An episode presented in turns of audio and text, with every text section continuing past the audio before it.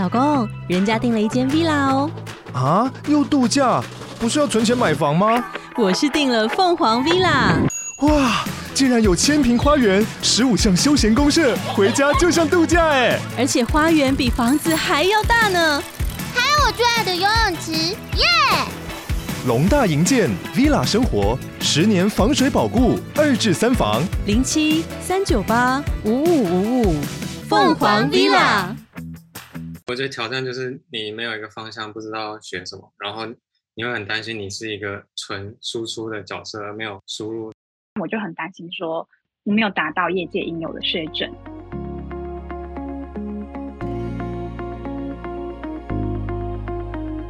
欢迎收听 No Show Cart，没有快捷键。这是一个由 AAPD as a Product Designer 所制作的 Podcast 节目。我们相信，职涯和人生没有快捷键，只有不断的尝试与探索，才能真正找到自己的天赋与热情。如果你是第一次来到这个节目，我是主持人 Simon，目前居住在澳洲雪梨，并担任产品设计师。之前在日本东京的外商科技公司工作。在这个节目中呢，我会分享许多数位产品设计、职涯发展、海外工作生活和个人成长相关的主题。而在这一期的节目当中，我们会把焦点放在产品设计领域和职场中会遇到的真实情境与挑战，透过邀请不同背景与经验的来宾们，来进行一场深度的交流与对话，让多元的观点和想法进行有趣的碰撞，并且和听众们一起探索产品设计职涯的可能性与下一步。如果你正在学习产品设计，关注自我成长，还有职涯发展，欢迎追踪我们的 Podcast 节目，这样就不会错过许多精彩的内容喽。那我们就马上开始吧。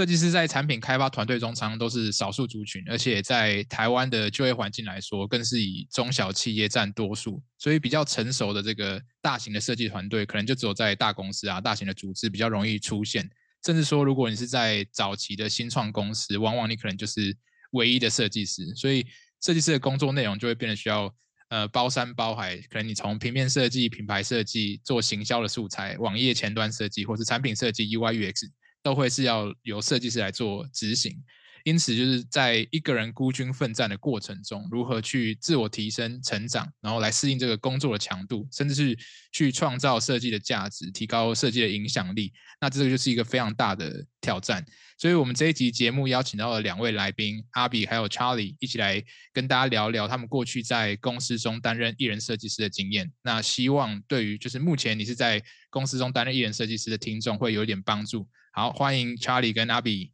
Hello，嗨，嗨。好，那首先可不可以请两位先做一个简单的自我介绍，让我们的听众更了解你的背景、经历，还有你现在目前正在做什么样的事情？嗨，嗨，大家好，我是 Charlie，我目前在一家台湾的 To B 的公司做医疗的系统，然后之前是在北京跟深圳待了大概四年，然后今年五月回到台湾，然后呃，我等下要分享的主要是。刚入行前两年，在呃，就就是北京那边一个体育直播的 APP，然后当时是只有我一个交互设计师，就就那边叫交互，但是台湾应该叫 UX。然后我到时候会分享一下这边的经验，然后也期待等一下跟大家一起聊。OK 啊，那大家好，我是 Abby，那我目前是在台湾一家 To B 公司担任 Product Designer。那我们公司主要做的是呃餐厅的线上预约系统。那我等一下会分享我近一年在这边工作的经验。好，非常感谢两位参与今天节目的录制。那首先就是为了让我们的听众更了解一下，就是你们之前是艺人设计师的这个工作的情况啊。那可不可以简单的说一下，就是说你们之前公司呃的团队组成大概怎么样？一个设计师大概会跟什么样的角色做搭配一起工作？呃，我其实广义上不叫艺人设计师，就他是因为那边分工比较细，他有。U 它是拆 UX 跟 UI，然后我是指 UX 只有我一个，在团队里还有其他三四个 UI，然后过程中就是因为大家专业拆比较细，所以在 UX 领域就比较没有人带，就大家给你的回馈都是偏视觉上为主，然后在那些逻辑啊框架上就还好，所以呃那时候大多还是靠靠自学。嗯，了解。OK，啊，那在我们公司的话，是我们的工程团队是最大的，然后接下来是 PM，还有老板。那我个人是公司里唯一的设计师。那呃，我们公司团队文化比较特别，就是呃，他们是先做产品开发，他们才请设计师进来。所以呃，我在公司的比较辛苦地方，就是需要去建立这个设计文化，跟大家沟通。了解了解。那你们自己会觉得说，呃，在担任一个人设计师，不管今天是可能有别的设计师跟你一起，但你可能以你的职能来说，就只有一个人。那你们有没有遇到什么样的困难？你觉得这个过程中最挑战的部分是什么？呃，我我我觉得挑战就是你没有一个方向，不知道选什么，然后你会很担心你是一个纯输出的角色，而没有输入。所以我后来方式是去找其他，就是网络上看其他团队他们的设计师的一些分享，然后看。呃，他们他们在做项目的过程中会做哪些事？然后，哎，我自己在做项目，我有没有达到差不多的标准？然后去列出这些点，然后自己去学。所以这个是等于是自学方面是比较遇到困难的地方。呃，那我的话呢，是在公司只有自己一个人设设计师，所以在初期的时候，嗯，我的我的成果基本上都有被公司认可，但我就很担心说我没有达到业界应有的水准，所以。嗯，接下来下一步担心就是对自己的职涯成长会有呃评价错误，因此会走上错误的方向。所以刚开始几个月是蛮焦虑的。那后来呢，就透过网络上的资源，像是去了解 Design Leaders 或者参加 Unblock，他们是专门对职涯成长做研究的课程。然后还阅读一本书叫《破茧成成蝶》，和参加其他读书会跟志工团。那在这个过程之中，就从呃环境。上了解了这个角色的工作内容与职业职业成长，就比较放心。嗯嗯嗯嗯，了解。好，那我们这一块等下也可以再更进一步的来聊，就是你们怎么做目标的设定，然后帮助你自己去做一个定位吧，就是了解说自己的目前的阶段在哪里，然后怎么样去更进一步的成长。这样对，因为我自己其实也觉得说，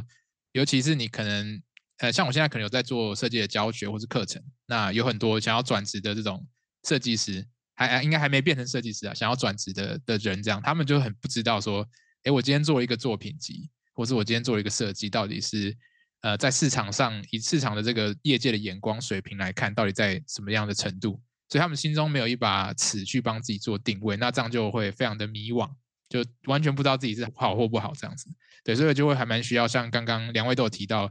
呃，如果今天内部没有这样的环境，那可能外寻求外部的资源或社群，可能就是一个。还不错的方法，这样子。突然想到个词很好讲，就是舒适圈，担心自己待在舒适圈里，就怕公司的那个环境把你保护的太好，因为没有人，没有其他设计师来，就是说你哪里做不好这样。嗯，没错没错。那讲到就是困难，或者是说担任一个人设计师可能会有一些的坏处，那你们有没有觉得当一个艺人设计师有没有什么样的好处？优点是什么？我觉得好处是自己的沟通跟协调能力会变得很好，因为等于你大部分事情就没有没有一个上级的设计师帮你扛着，所以不管是你跟 PM 或者是跟工程师，都要你自己去沟通，然后把你想要做的清楚的让他们懂，所以这这方面我觉得协作上会变得比比那种分工很细的团队还来得强。嗯，那在我的部分的话，是我非常喜欢我工作的一个地方，在可以感受到自己的影响力。那不管是在沟通、建构或传达的部分，嗯，我在公司基本上都有参与。那除此之外呢，是可以直接跟工程师、业务或者 PM 沟通。那对于整体的协作状状况，就有学习到很多。最后的话是，嗯，我是有从品牌端做到产品端，那又接触到，比如说。啊，FB 的隐私权管理，或是 BD 开发的等等的主题，那就让对嗯商业界充满好奇心的我很满足。嗯嗯，了解。因为其实我现在老实说，我也算是艺人设计师，就在我的产品团队里面，就我们是分产品分的很很细这样子，然后我就是这个产品的设计的负责人吧，可以这样讲。所以变成说很多决策面，尤其我做的产品还没有上线，所以很多决策面的东西我必须要。呃，去跳进去，然后去跟很多不同的利害关系人去做讨论，然后去做一个算是 design decision，对，然后可能因为我们产品线蛮多的，所以我在做我自己产品的设计，也要去考量到其他产品中间有没有一些算是相互依赖的关系，就不会说你今天只自己做自己的，你没有考量到在整个生态系下面，那你的功能怎么样跟其他的产品做一些连接，这样子。对，那我觉得也蛮好的，就是我也是能就从中学到很多这种算是谈判的技巧或者合作沟通的东西。对，那那可能是我现在职位是比较跟资深设计师吧，所以大家对你的期待会比较高。你本来就应该要去 take a lead，就是你要去带领这件事情，然后你不能自己在坐在位置上等等别人告诉你要干嘛。对，所以这个的确是还蛮不一样的地方。对，可是我可以理解，对于如果是你是新手，然后你就是又是一个人的话，那那个真的会很很焦虑，就会觉得到底我现在该干嘛这样子。那如果我蛮好奇啊，就如果今天如果假设说你今天要换工作了，那如果再让你选一次，你会不会想要再当一个艺人设计师？以你们现在阶段的的状况来来考虑的话，还是你会想要加入一个比较成熟的设计团队，就是角色分工很明确，然后大家都可以给你很好的建议。对，你会想要选哪一个？嗯，我以我现在阶段，因为我现在工作四年嘛，然后我目前加入团队就是有人会带我，就它里面的人，我我们大概呃七八个，就大概这样人数，然后里面的人都还蛮资深，所以。因为因为我觉得我现在已经到了一个靠自学，呃，已经学的差不多的阶段，然后需要有人再提点我，让我变成 senior 资深，所以所以这时候我就觉得需要加入一个专业团队。然后毕竟我前面已经待很久一人设计师，我觉得够了，差不多。因因为我觉得这是两方面，就是一人设计师能学到就是刚刚说的，呃，比如说你你是呃一个 owner 的角色啊，你会去沟通。这这这一方面你会学得很强，但是，呃，在专业上的深度来说，刚刚是广度，深度来说，你可能更需要一个专业团队有人带你。那，呃，这方面就是我现在比较缺乏，所以我我会去找比较专业团队。所以我觉得这是一个先后顺序的关系，没有说一定要先艺人，还是说先专业团队，我觉得都可以。啊，那如果是我的部分的话，呃，我我是去年才刚毕业。然后目前工作快一年，那艺人设计师的环境上是相对自由，但我也蛮渴望说进入一个完整的组织，有呃设计长呃前辈或者比较 senior 的设计师可以带领，或者说有同才设计师，我也觉得很棒。就我们都是 junior，然后我们互相知道说我们这个世代啊这个年纪会遇到的问题，然后一起去讨论，这都是我很向往的。所以如果可以选择的话，我应该会去。呃，比较完整组织的设计团队，嗯嗯嗯，了解。对，其实我觉得像刚刚 Charlie 讲的，我觉得蛮有道理，就是没有什么先后顺序嘛。其实你可以，因为其实对设计师来讲，就两种能力，一个是硬硬实力，一个是软实力，就是你自己的设计的专业知识，跟你怎么样去做协调、团队合作、影响力这种比较抽象的东西。那你今天在不同团队中，你可能会学到的面向是不一样。它它不见得是说团队规模，有可能是公司的类型。或者是今天是一个新创公司或是大公司，那就会有不一样，对，或者是呃，可能不同产业也会有不一样，这样对，所以我觉得，其实如果你自己知道你自己想要去去成长哪一方面的能力的话，那就去找那个那个环境可以给你这样的东西，我觉得就是一个蛮对的方向。对，那那讲到刚刚说，哎，如果你今天一个人设计，你你没有办法得到一些专业知识上面的建议的时候，那你们会不会常常觉得你的设计其实是有点盲点的？因为其实你如果去找外部的人，他们也不见得能给你的设计很直接的建议，因为因为那个可能他需要有一些所谓的脉络嘛，他知道你的产品到底是什么。对，那你们自己在组织中，你是怎么样跟非设计的角色去做讨论，然后得到一些建议，然后转化成一些你自己设计的的这些呃提案？对，那他有没有会有盲点存在？我会把握在当下能找到的人，就学他身上有的点，比如说，呃，我我经常沟通的都是。一 PM 好了，那我就会从他身上学一些比较偏战略上，或者是怎么去考虑这个工程的成本等等这些 P PM 有的技能，我会从他身上去学。但是他给我的设计的建议，我可能就听一半，就是因为因为毕竟他不是没有那么专业，所以我就会会取舍。然后那在跟工程师的话。嗯，我我我就去跟他学一些比较开发的逻辑，就是下一次我在设计的时候可以提前考量说，哎，这样的设计他在开发商会遇到什么困难，或者是一些比如说 Android 跟 iOS 的一些限制等等，就是每个人不同，他都有可以学习的地方，不是说你只能跟设计师学习。那我就会把握当下能学习到的人去跟他学。嗯，那在我的公司的话呢，那主要可以分两方面。第一个是公司内部如果有旗舰，或者说可能有盲担心有盲点的时候，嗯，就会找那个主题出来出来沟通。那我们会先记在 Notion 上，就我们一个表表格是问题清单，那我们就可以配一个相关的人，然后然后我们在开会或是或是上班其他时间做做讨论。那有时候会遇到争议点比较大的时候，那也许我就会跟那个冲突就是最就是情绪最强烈的人先就是冷静，然后我先去问，比如说工程师或者嗯其他其他团队角色的一个意见。哎，因为每个人个性不太一样，所以通常都可以得到进进一步讨论。嗯，那如果是在个人的就是盲点上的的的认识的话，我认为多看其他 case study 去培养。pro 有一个叫 product sense，就是说，嗯，这个产品应该怎么怎么样是好，怎么怎么样是不好的这个 sense 的话，我觉得多少一点帮助。嗯嗯嗯，的确，其实现在产品设计这个领域，我我觉得已经蛮成熟的了。所以你今天不管做什么产品，市面上都会有一些类似的参考范例，但它不见得是完完全符合你现在正在设计的东西，因为每个产品都是很独特的，即便是很相似的产品，可是它一定会有一个所谓的这种 design pattern。他们类似使用的这种设计的手法或是模式，你可以去学习。可是当然不是说你要去去照抄啦，就是说你可能可以去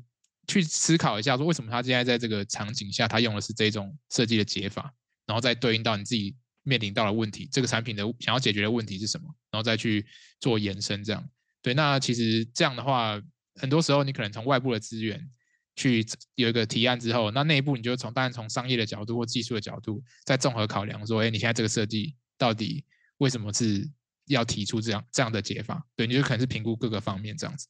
我会蛮好奇，就是说，其实刚刚讲到是比较硬实力嘛，你今天在做设计，你就是得要产出一些好的结果。可是你会不会有什么比较偏迷惘的时候？我相信一定是有，就你的心态面上，你怎么样去？呃，让自己去建立一个比较健康的心态，知道说，哎，你现在这个阶段虽然有点模糊不清，你还不确定自己是好是坏，该往哪里走，可是你要怎么样去有一个比较算是心态面的建立，让自己知道说，哎，我其实可以走过这一段过程，这样子。嗯，我其实我会我会做一个像是学习地图，就是因为因为像你打游戏不是会什么什么几等新手村，然后初级，反正我会大概列这个，然后。呃，然后另一方面会会做一个树状图，就是把，比如说你做一个，你身为一个 UX 设计师需要有的能力，不管是呃软体上，或者是呃开发思维啊、产品思维等等，全全部列出来，然后等于把把这个学习边界都清楚了之后，然后你再去对应上，哎，我现在是初级阶段，比如说一到两年，那我大概需要具备什么？这这这这可能会看书，或者是问一些。资深人去知道你这个阶段大概会什么，然后，那当我比如说我在做设计的时候，发现哎，我好像遇到这些问题，就就是我可能发现哦，我缺了三个能力，但是我我时间就这么少，我可能只能学一个。我以前的话可能会很慌，但是如果我有了这个学习地图的话，我就知道哦，哪一个是我该先学的，那哪一个可能必须等我到更资深、更成熟我才。有办法学习到，那这些我就会往后放，我就不会那么紧张。那用用这个方法，你就不会说那么的怎么说焦虑。那嗯，我我其实对这一题还蛮有心得的，因为我觉得在我要毕业的时候跟出来找工作时候，我在心态面上都面临了很大的焦虑。那嗯，要怎么面对这个状况的话，我觉得可以用以下这三个重点的。就来概括。那第一个重点的话，是可以去了解一些心理学的现象，像是最近有名的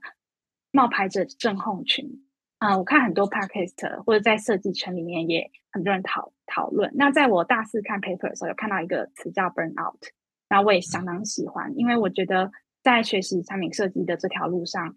嗯，如果非常的认真跟要求自己的话，很容易走火入魔。甚至就是做非常多的 project 到一个 burnout 的状态。那我觉得去认识这些状况之后，可以辨识自己是不是在这样心理状态，或者说有意识的去预防的话，是挺不错的。甚至跟朋友聊这件事情，也会帮助到自己。嗯，那第二点的话是，嗯，要保持健康跟专注，然后学习接纳与放下。那对年轻的我来说呢，就是以前会觉得接纳跟放下就是放弃，就是不好。就是我觉得在教育的成长阶段，就是，嗯，我们就是一定要尽力，然后一定要拼，然后没有尽头，这样就是成长的过程是有这种嗯思维的。然后一直是到嗯找工作的时候遇到非常多的挫折，然后就觉得说，就才学会了嗯这一句很流行的年轻话，叫做叫做我我就懒，就我们小时候我就懒，就因为我们真的没办法，就不好意思，我就是懒。然后透过这个方式去接纳自己，就会发现说。嗯，事实上不用就是一直这样比较，然后逼自己。事实上可以放下，然后就或者说说难听，你就是放弃。呃，可是不是完全的摆烂，而是说先接受自己完整的样子，然后再慢慢朝自己想嗯梦想地方去努力。嗯，所以主要就是需要保持健康，然后接接受自己。好，那第三个点的话，我认为有维系好的人际关系会在。面对这个焦虑的心态来说是很有帮助的。那，呃，实践上的话是比较复杂的，因为人跟人之间会互相影响，所以我觉得是当个好相处的人。然后，嗯，然后可以去看一个影片，真有点跳，就是去看一个叫《Adventure Time》，因为它里面嗯讲述了很多感情的一些小细节。那我认为他表达的很细细微，所以这是我觉得一个人也可以去学。就透过这一部卡通去学怎么跟人相处，或者说去发现一些生命的感动，就会把焦点放在比较就是心灵成长的地方。嗯嗯，哇，我觉得那个 Abby 你刚讲的超好，因为很难想象你你才刚毕业，然后才工作一年，然后你的体悟好像是我感觉我可能工作好几年、三四年才会觉得有这样的，就是要要放下，而不是放弃了，就是说 会想说我知道我现在的极限在哪里，那我知道我以后会更好。只是不是现在，我还在这个前进路上。对，因为我觉得的确就像你讲的，呃，成长的过程中，你每个阶段都有不不同的目标，或者你会对未来有所想象嘛？对，那只是说，当然你如果达不到目标之后，你就会很很气馁。但是其实人不可能停在原地，只要你心态面建立的是是健康的吧？我觉得，那你只要一直去追求一个好的环境，或者说你自己知道模糊的知道，你不用很清楚的知道，你可以模糊的知道你大概是往一个好的方向走。我觉得其实。你有一天就会到你的地，到你想去的地方，而且它的机会可能常常会出现在你不经意的时候。就像我以前可能我自己的经验，就是我也没有想过要出国工作。我以前英文也是非常的烂，但是就不知道什么跳了几次，就我现在跑到一个都是讲英文的环境，然后公司就只有我一个，我说我们团队只有我一个亚洲人，不是母语的，就觉得很神奇。以前都不会有想过自己有这样的机会可以做这样的事情。可是你可能就是在以前。不停的做一些选择的过程中，你一直挑一些可能稍微有点不舒服的的这个目标去去尝试，那你就慢慢一点点有点跨出舒适圈嘛，很老套，可是我觉得很很真实。如果你都一直往前走一点点，那其实你就会到那个地方。这样，对。那讲到心态面，当当我们有个健康的心态，那事实上不是说就是哎，我觉得我心心态很强壮之后就就没事，你还是要有一个比较具体的的 plan 嘛，比较具体的规划。那我还蛮好奇，你们在针对自己的，比如说职业规划或是个人成长目标，有什么样的做法吗？你有没有做什么样特定的计划，或者是特别的事情？OK，好，那呃，我我我觉得这个题目也是问的非常好，因为我觉得在艺人设计师当中最关键的问题就是如何衡量成长这件事情。那我也是透过这次准备 Podcast 才把这个问题理得更清楚。嗯，对于以前的我来说，是只要有一直有产出的话，那就是有在成长。但嗯，经过这一年的洗礼的嗯之后呢，我发现说我有个比较明确时间单位，就是用半年或是到一年也没关系，只要嗯这半年到一年有一个有质量或是有用的产出，对你未来的工作或你的人生有有用的产出，比如说嗯。我我可能需要一第一份正职，那可能最重要就是技术能力要达到基本门槛。那如果是我是嗯过去有很多创伤，那可能第一年要做的事情反而是帮自己疗伤，让自己可以踏上人生接下来的风雨跟困难。对，所以说嗯怎么衡量的话呢？我觉得就是有一个时间点，然后去定义对自己来说现在最重要的关键能力是什么。嗯我现在觉得 Abby 背后有有光，就是 有一种禅的境界，心心灵心灵导师的感觉。对，我也这样觉得。呃，我我讲的话，我我可能分两个部分，一个是呃你要学什么，然后另一个是你你怎么去设定这个计划。然后学什么，这个我因为因为我我以前就是一个很就计划狂，所以比如说我在选学什么，我可能会想很多，就想哦这个是不是我该学，然后它到底能不能帮助我。但后来发现想很多，但是没有做，所以最后这个就就可能半年过去，然后哎，你好像也没成长什么。所以我后来改了一个方法，就是不要想太多，就先做。比如说我那我那一阵子哎，对那种动画很感兴趣，就是比如说一个 icon 它转，我会看到很多这种有趣的动画，但是它到底要怎么实现出来，这个是我不懂。等于我我就冲着这个兴趣，我就直接开始学，然后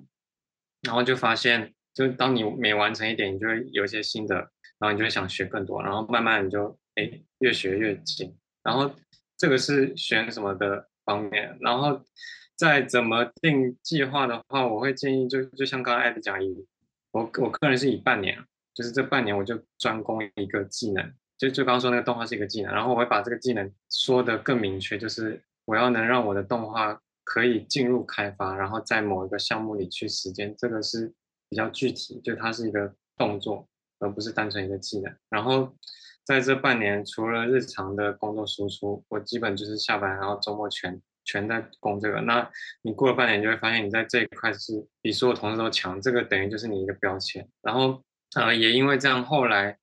不管在就就我之前待过两个团队，在这两个团队，动画都变成我的一个标签，就是大家想到我我是用那个 p r o f i l e 大家想到要做这个原型。他们都会来问我，甚至是总监什么都会来问我，所以我觉得这个方法很好的，就是你会把一项东西学到非常精，而不是每一个都碰一点，然后就很很杂，然后你对自己也会有一个自信，说，呃，虽然可能我是一个新手，就是一一两年设计师，但是我有某一项特别强，然后你就可以从这个获得你的自信。嗯，我觉得 Charlie 讲的非常有。道理，因为我跟你一样，我觉得我跟你蛮像，我我也是计划狂，就是我每年都会写各种新年目标，然后就写很多，然后就前两年做的时候就发现，我写的真的太野心太大了，野心勃勃，想要做很多事情，完全高估自己一年内可以做的就是学的东西的数量，然后以及就其实你一年中可能会发生很多突如其来的变化嘛，或者新的事情，所以你不见得真的可以实现这些目标，那就会导致说，哎，最后年末在在 review 的时候就发现。哦，我好多都没达到，然后我就开始自信心低落，觉得我一事无成，我就废，这样这种状态。那其实这就是一个，我后来就改改改正，第一次目标写少一点，然后也要写具体，就像刚刚 Charlie 讲的，不要写说我想要学会，我要讲好好英文，这是没有，这是不是很，这是一个很抽象的目标。你可能说我要能够用英文跟老外沟通，然后中中间完全不断掉，可能是一个很具体的的成果这样子。然后再来就是说，呃，我可能会。像像你像你刚刚讲的，就是先做再说，这是我这也是我现在的一个方法之一。就像其实这个 podcast 的第一季，完全就是我先做再说，我就什么都不管就开始录，然后录完之后就随便乱剪，然后就上了一集，然后流程都是之后再跑起来的。像这一次可能录 podcast，可能你有发现我可能事前我们有一些脚本啊，有一些规划，发一些邀请啊，这种流程面的东西都是后来一步一步建立起来的。一开始就是随便乱弄，那可是当你弄完之后，你发现哎哎，原来这东西可以可以。这样也可以做成。那你开始有一些成就感的累积之后，你就会开始慢慢的越想做越多，或者你得到一些肯定，或者大家给你一些好的建议的时候，你就会觉得，哎，这个事情是有价值的，值得做的。这个这个东西，我觉得这个心态不或是方法用在什么领域都适合了。你在工作上也是这样，就先做一点尝试。但工作中要稍微小心一点，因为因为有些公司它不不见得可以让你有一些犯错。的大犯错的机会，对，所以就是去去衡量一下。可是我觉得先做是一个还蛮好，然后再去回去检视自己做的好与不好，是一个蛮不错的方法。这样子，那嗯，刚好提到衡量指标嘛。那我这个就是蛮好奇，就除了你自己自我定定位，你觉得感受上你有没有在成长之外，那公司我不知道，可能大公司比较会有多这种算是绩效考核的制度。那我不确定，呃，两位有没有相关的经验，就是一个更量化的方式，知道自己到底在公司的这个所谓 performance 到底好不好？哦，那在我的公司的话，基本上是没有就是绩效衡量的指标，但我透过 Medium 跟嗯 ADP List，他们有分享，嗯大公司他们的质量衡衡量指标，那我在上面就学到蛮多的，对，但我还没有细部研究。那以目前状态来说，我觉得是还就是嗯嗯那个量是还行的，对对对。呃，因为我我之前在北京是算是大公司，所以它有很明确的晋级的制度，然后呃，你每半年都可以去晋一次级，所以它它会有明确标章。我记得印象中大概分四部分吧，一个是呃你的交互能力，然后视觉能力，还有用户研究跟类似团队交付吧。我具体好像不是这个事，但大概是这个意思。然后，所以我。过一阵子，我可能会，比如说快到绩效考核，我会拿这四大点，然后去看一下，呃，我现在这四点大概做到哪个阶段？因为它刚刚不是说有分级嘛，所以它会定出你每一个级在这四大能力下你要会到哪一个程度，然后等于我用这个来审视自己，哎，我现在这个阶段，呃，哪一项能力是不是有一点缺乏，然后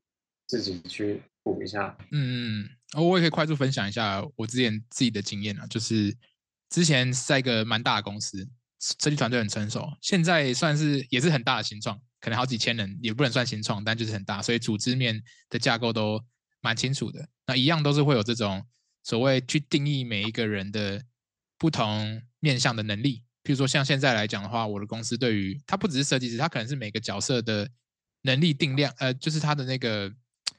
去去测量他能力的方式是蛮接近的。就比如说他有一个项目叫做 craft，就是你的专业能力了。然后可能有一个项目叫你的 leadership，就是领导力或影响力，然后或是有一个叫你的沟通能力、合作能力，然后一个是你的可能一个叫 strategy，你的策略的能力，就这四个大的方向。那它里面还有一些小的细项，然后会组合成一个可能十十二个你的这个人的核心能力这样。那每个指标其实它都可以有明确的定义，比如说它每个里面又在分说有 A 到 F。就是 A 就是最 junior，你你在沟通能力如果是 A 的话，那你就是最 junior。可是如果你今天是很资深很资深，你可能就要到 E 或 F，这个你的沟通能力就要到这么高。所以它可以分到非常的细，然后你就会知道说，哎，我现在在我的这个角色，我现在的这个职等，然后我现在对应到我这些不同能力上面，我到底有没有达到我的目标？然后它每个都会写的相对还蛮蛮具体的这样子，你就会知道该怎么样去衡量。那你每个季度都会跟你的这个主管有一个所谓的叫我们叫什么 growth and development 成长发展的一个对话，对，然后他就会跟他聊说，你你针对这某项能某某几项能力，你想要特别加强，或者是呃，不管是你自己的认知也好，你觉得我这边不够，可是或是或是他从他的眼眼中去看到你，你他觉得哪里你可以更好，那你们就有个对标，你也会去跟别的跟你同职等的。这些人去做一个对标，就是可能诶，别的人跟你同级，然后他可能在某些能力做的还不错，那你是不是可以往他跟他学习，往那个方向前进？对，所以这样他是用一个这样的方式，有一个算是三百六十度的衡量标准，然后让自己可以比较清楚的知道我现在到底在哪里。就我我知道，如果你没有个算是制度的话，其实你很难知道我现在到底到什么阶段，你只能用猜的。对，那这个就是会比较辛苦一点。那讲到这个呃，算是个人成长，或是衡量自己有没有在进步。那我还蛮好奇，说你们现在有没有想过自己的职涯发展，可能在三年或是五年之后会变成什么样子？就是以你现在的阶段来来说，有有什么样的想法或者是期许？嗯，那在三年跟五年这个时间点的话，我会期许自己三年可以到一间比较。呃，设计文化比较比较成熟的团队工作，那也期待自己是当中嗯非常有非常 engage 角色，然后可以在这个团队发挥很多嗯很大的影响力。对，那五年的话，会希望自己已经在国外工作了，就还蛮就是就是像 Simon 的故事就很励志，就就是嗯，就最后是可以到就海外各种地方工作。那我觉得这也是我们很向往的。嗯，其实不用到五年诶，其实我觉得你两年就可以。以我刚刚听起来，你的你的想法，或是你在，当然你设计面，我我是我们 p a c k e t 聊不出来。可是我觉得你心态面建建立好的话，其实我觉得你要出国不会到太太难，就大概一两年其实就可以了。对，只要不要是最 junior 的。就是我觉得国外看你想要去哪里啦，因为当然每个地方有它，比如说签证的限制啊，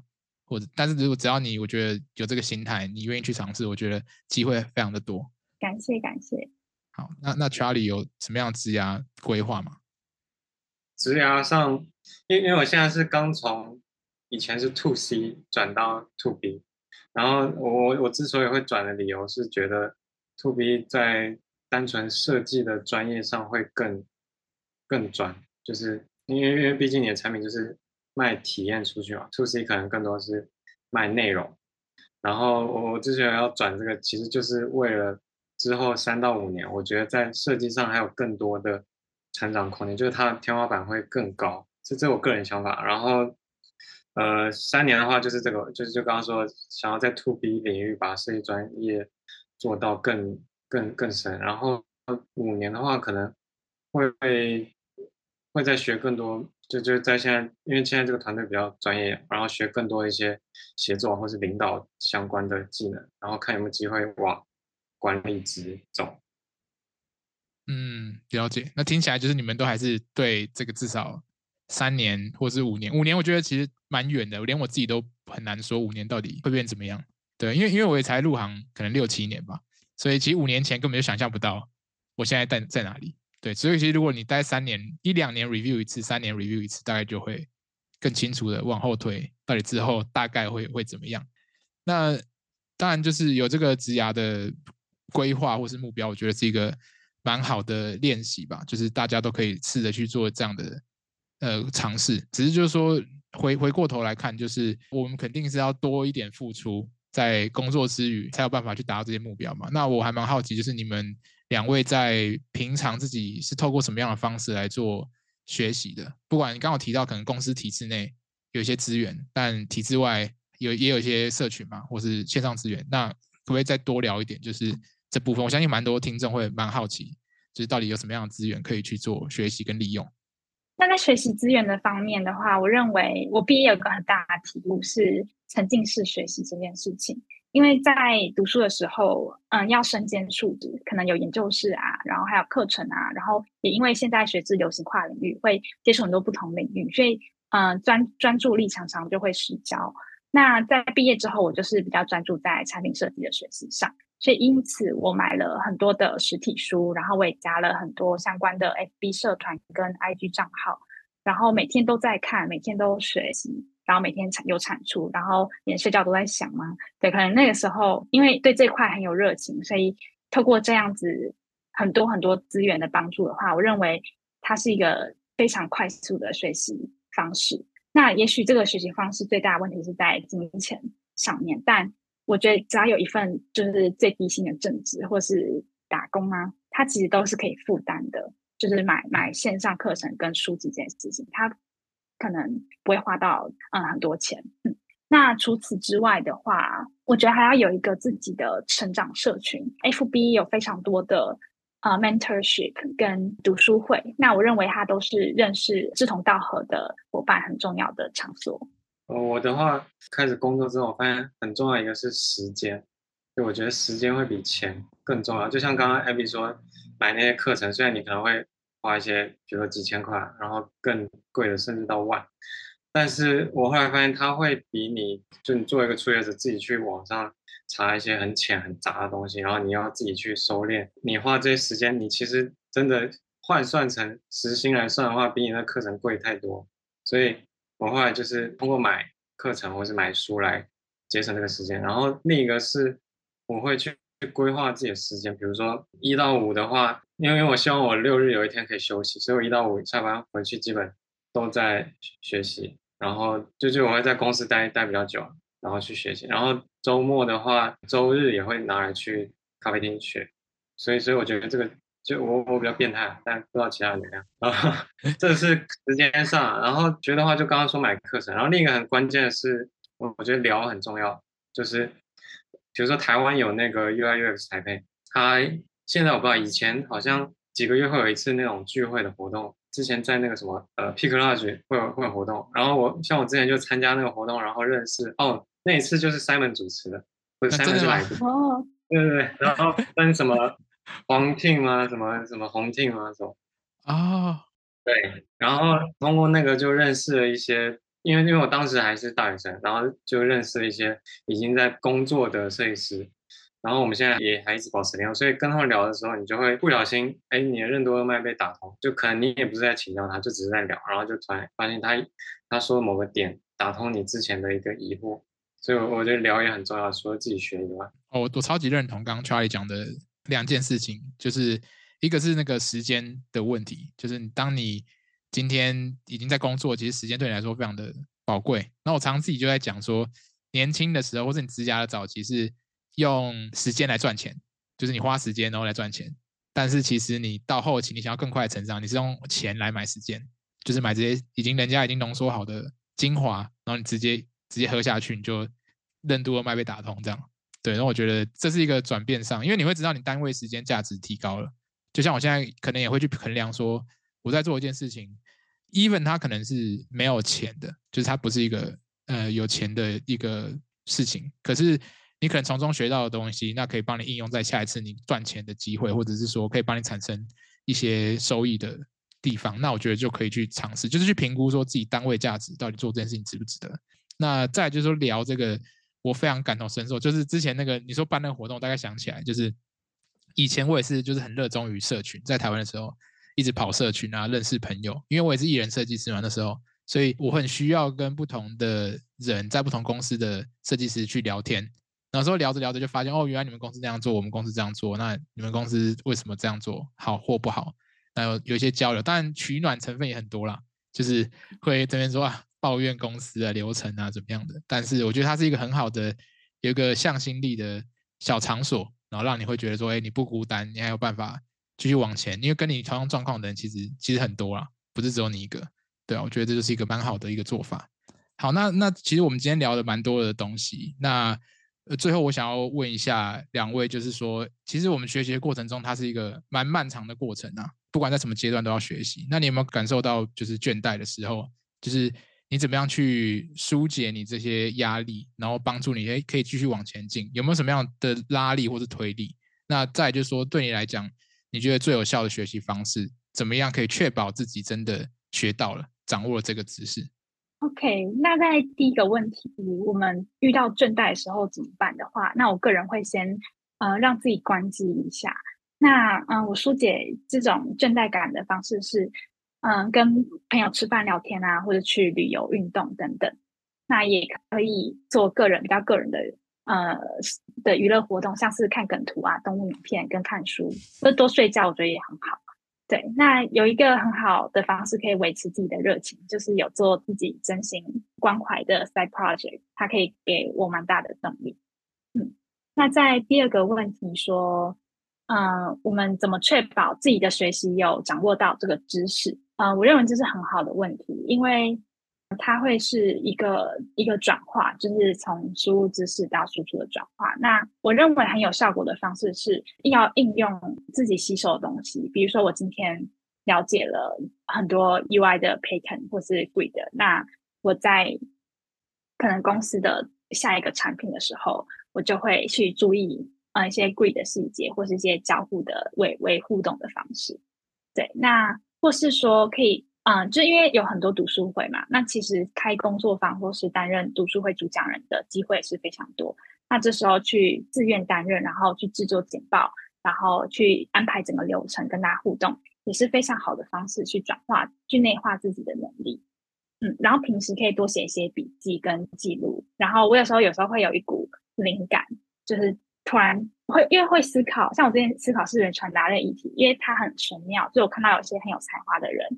跟一些就是比较辛苦的人，那我在想说为什么会有这个差异，然后我在想说为什么那些很有才华的人可以这么快的去实践他的 idea，然后因为这个这个议题很困扰我，所以我就后来就读了很多东西之后，我就把所有的重点就整理成一张比较结构的图。后来我就变得很喜欢做这件事情，所以因此我认为有一个核心的问题，然后多多做笔记跟回答，然后之后把它做成一张自己的呃答案或者说思考体系的话，会是很很不错的方法。嗯刚刚第一个问题是那个疲惫嘛，我主要会有两个方式，一个是我我大概每两到三个月就会很累，很不想做事，好规律哦。就是就是需要一点润滑剂，然后我会给自己可能一个爽费期，它可能一一两周，或者是甚至一个月，然后这一个月就是下班之后什么都不想，就是疯狂看片啊，疯狂就是随便看看 D 卡看什么。然后，然后让自己废到一个非常非常极致，就觉得自己好好废、好恶心、好讨厌自己的那种感觉，然后就 然后开始哦，充满干劲，然后然后就觉醒，就就那种感觉，就是浴火重生，就会会有这样一个周期吧。呃，另一个方式是，呃，我觉得很重要是要培养一个工作外的兴趣，就这个兴趣跟你的未来发展没有任何关系，跟钱也没有任何关系，它就是纯你因为做这件事而开心，就是这么单纯。然后，因为像我以前。呃，之前工作四年，基本生活就全是工作，要么就是学习，没有没有太多的放松。然后我最近开始，呃，做就是摄影，就是手手机摄影，不是很专业，但是会分享在呃，比如说小红书这种平台。过程中就是，就比如说大家点赞或是关注什么，或甚至没有人理我，我光发上去我就很开心。然后这件事它等于像是工作之外有一个净土。给你去放松你的身心，这是针对那个疲惫这个问题。然后第二个问题是怎么有效的学习吧？这个我觉得很重要，是你的笔记方法。一个是你一定要记在线上，而不是手写，因为我觉得你不管做再多笔记，或是再认真的去记它，你过一阵子一定会有可能百分之五十都会忘记。所以我觉得更重要的是，当你想到某个问题的时候，你能想起来，哎，我之前记过，然后你想得到你的关键字，然后你就直接去搜。我觉得很重要，不是你记得多少，而是你的知识库，你的图书馆保存了多少知识，然后你能找到它，这是更重要。然后在笔记上，我会，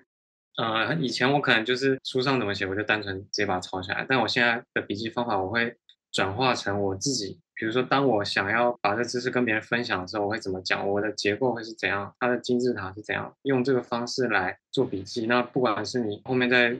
你想要跟别人分享，或者是呃你的记忆上，都会变得。比较强，嗯，了解。我觉得我自己的变方式可能跟 Charlie 蛮像的，就是像我之前开了线上课程嘛，有很大的原因，有一部分原因啊，就是我想要去把我所学到的知识做个通整，然后去把这些知识用一个比较简单明了的方式教给就是完全不懂的人。那我觉得这个就是一个很好的知识转化的过程，因为我自己是这样理解，就是一个专业的人或是。应该说，你真的有这个专业技能的人，你应该是有办法去解释一些很复杂的概念，然后给一些小白听。那这样的话，而且你的这个知识的吸收会等于是好，就加了好几次嘛。你可能第一次是 input，然后你可能又在转化，然后你最后 output 又是一个你自己的用你自己的话去讲出来的一些内容。所以这样的话就可以帮助我去更好的理解这些知识最底层知识的这些架构。这样子，对。那嗯，还有我也是会。让自己放假，然后我是我也是有点工作狂啦，就是大家可能感受得出来，就是我会做一些各式各样的 side project 啦，像今天这个 podcast 也是一个其中的 side project。可是我觉得故意就是说我礼拜天就是不做事，我就是要废，或者我要跟朋友出去玩，故意故意去约一些时间出去吃饭去玩什么的，那你就会强迫自己去把这些工作事情跟休闲的事情做一个分离。我觉得现在其实很多。企业然后公司都还蛮强调这个 mental health，就是心理的健康比跟身体的健康是同样重要的，不然就很容易会有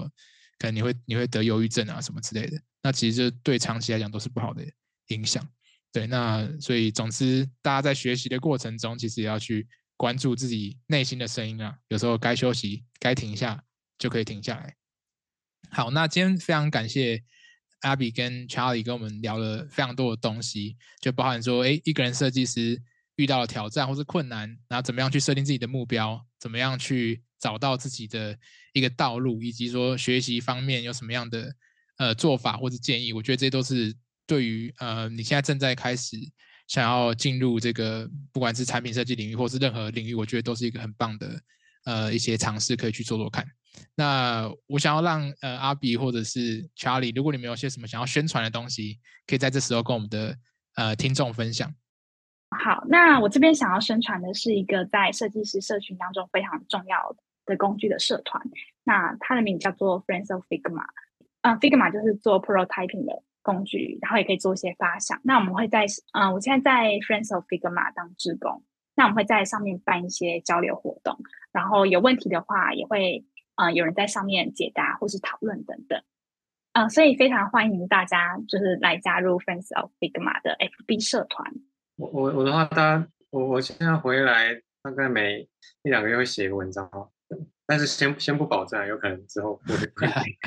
但但总之大家可以看那个 Medium，主要讲分享的是呃之前在北京或深圳的一些工作的可能心得，或者是之前要写一个怎么去找那边的实习，然后另一方面是写一些在设计上专业上的，像是 Figma 的一些用法，或者是作品集的写法等等。这种在设计专业上，大家都可以去看。好，没问题，感谢两位的分享。那我等下也会把呃刚提到这些连接啊资讯放在这个这一集节目下面的描述栏，所以大家有兴趣的话就可以去看一下。那最后，我们这个节目叫做 No Shortcuts，没有快捷键嘛，所以有个很重要的问题就是，如果今天有一个 Shortcut 可以让你达到一个目标非常快速，那你们想要的那个快捷键会是什么？好那呃，我会想要愿意沟通键。那希望按下这个键之后呢，就可以让正在对话的人了解到基本的沟通技巧啊。原因是因为很多很多人在沟通的时候都会嗯，不能去同理其他人，然后就可能轻易的就下了判断，或是就用一种比较自以为是的态度就出言伤害。然后每次遇到这种事，我就觉得蛮伤心的。然后我我很希望说有这个愿意沟通键之后。嗯，大家就可以多一些包容，然后这世界会少一点悲伤，这样子。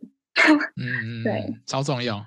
呃，我的话，这题我想好久了。我后来决定是，我想要一个暂停键，主要是觉得现在这个社会就步调好快，不管是工作上还是大家的这个社群的交流上。然后，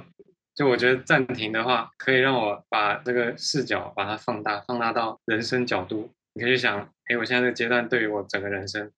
它起到了什么作用？然后我人生上我想要干什么？那现在比如说我纠结烦恼这些事情，到底对我人生有没有影响？如果没有的话，那可能你也不用看太重。就比如说你现在回顾你考大学时候准备不管统测还是学测，那你在那个当下你其实极度痛苦，觉得人生怎么那么